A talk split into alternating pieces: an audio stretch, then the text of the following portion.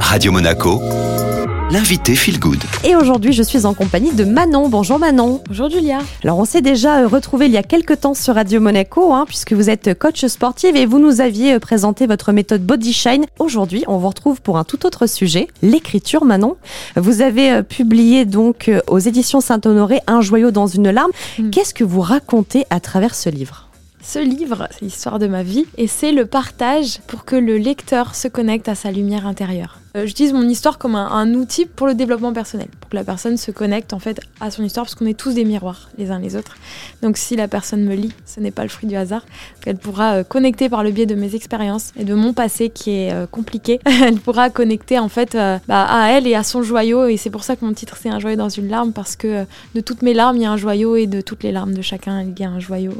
C'est une évidence. Donc la première partie c'est une, euh, autobiographie.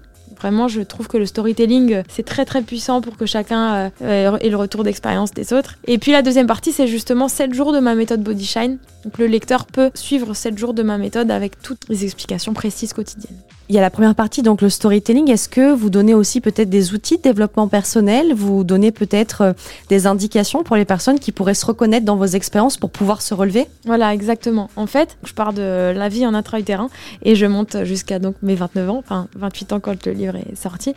Et euh, je, passe tout ça et à chaque fois que je fais un flash sur mon expérience, il y a en fait il y a deux parties.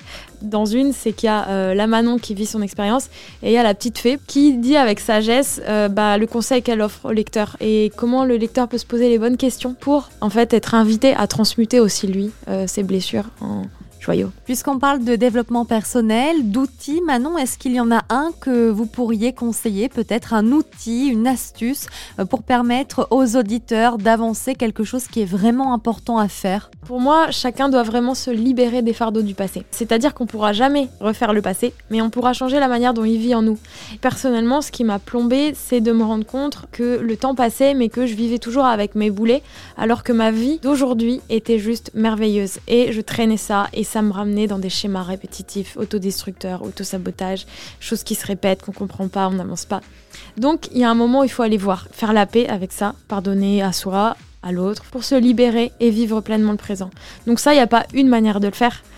Euh, Il y a autant de manières de faire qu'il y a d'individus, j'ai envie de dire, parce que. Mais en tout cas, je veux partager des outils qui sont pour moi des lois universelles pour aller euh, se libérer, s'observer et se connaître. J'aime beaucoup cette phrase de Socrate, c'est connais-toi toi-même, parce que ça part de là.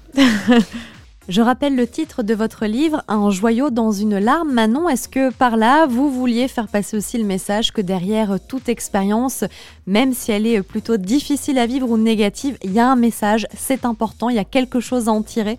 Exactement. Pour moi, il n'y a pas de hasard, même dans les souffrances les plus profondes, même dans ce qui nous paraît injuste, et même dans les choses où on se dit, mais ça, je me relèverai pas, ou ça, ça n'a pas de sens, si ça a un sens. Et un jour, même si c'est 10 ans après, 15 ans après, euh, ben, on peut se retourner et se dire, bah merci. Parce que, en fait, euh, ça fait qui je suis aujourd'hui, et ça me fait ma force, et finalement, j'aurais pas été cette personne si j'avais pas vécu ça. Manon, merci beaucoup d'avoir été avec nous pour nous parler de votre livre. Sachez qu'elle est également euh, coach. Vous pouvez avoir euh, toutes les infos sur son site internet fitazur.fr. Le podcast est disponible sur Spotify, Deezer et Ocha. Et on enchaîne maintenant avec la musique.